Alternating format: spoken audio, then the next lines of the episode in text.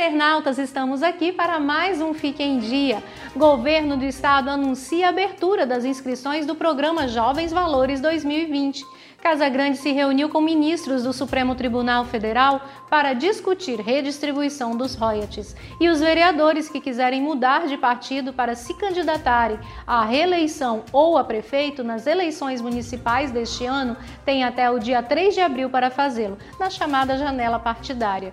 Foi mantido o veto dos 30 bilhões do orçamento impositivo. Veja como votou a bancada capixaba. Ministério da Saúde confirmou o caso do novo coronavírus no Espírito Santo e o número de casos do coronavírus chega a 13 no Brasil e está nas nossas mãos evitar que o vírus se espalhe. Torneio de robótica, alunos de escola de Linhares se classificaram entre as 100 equipes do Brasil.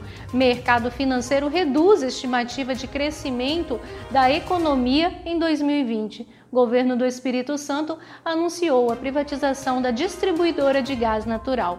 A Aderes lança edital de seleção para a Exposul Rural 2020 e também o governo do estado entregou equipamentos agrícolas para municípios da região metropolitana. Também foi publicado edital para ampliar e modernizar a terceira ponte.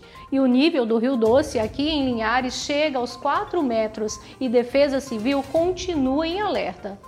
Bom, e as entrevistas dessa semana tiveram um toque especial. Raquel Poubel, que é terapeuta de mulheres, e Medley Meira, empresária, trouxeram informações e mensagens super motivadoras, em especial para nós mulheres, que neste domingo, dia 8, comemoramos o Dia Internacional da Mulher.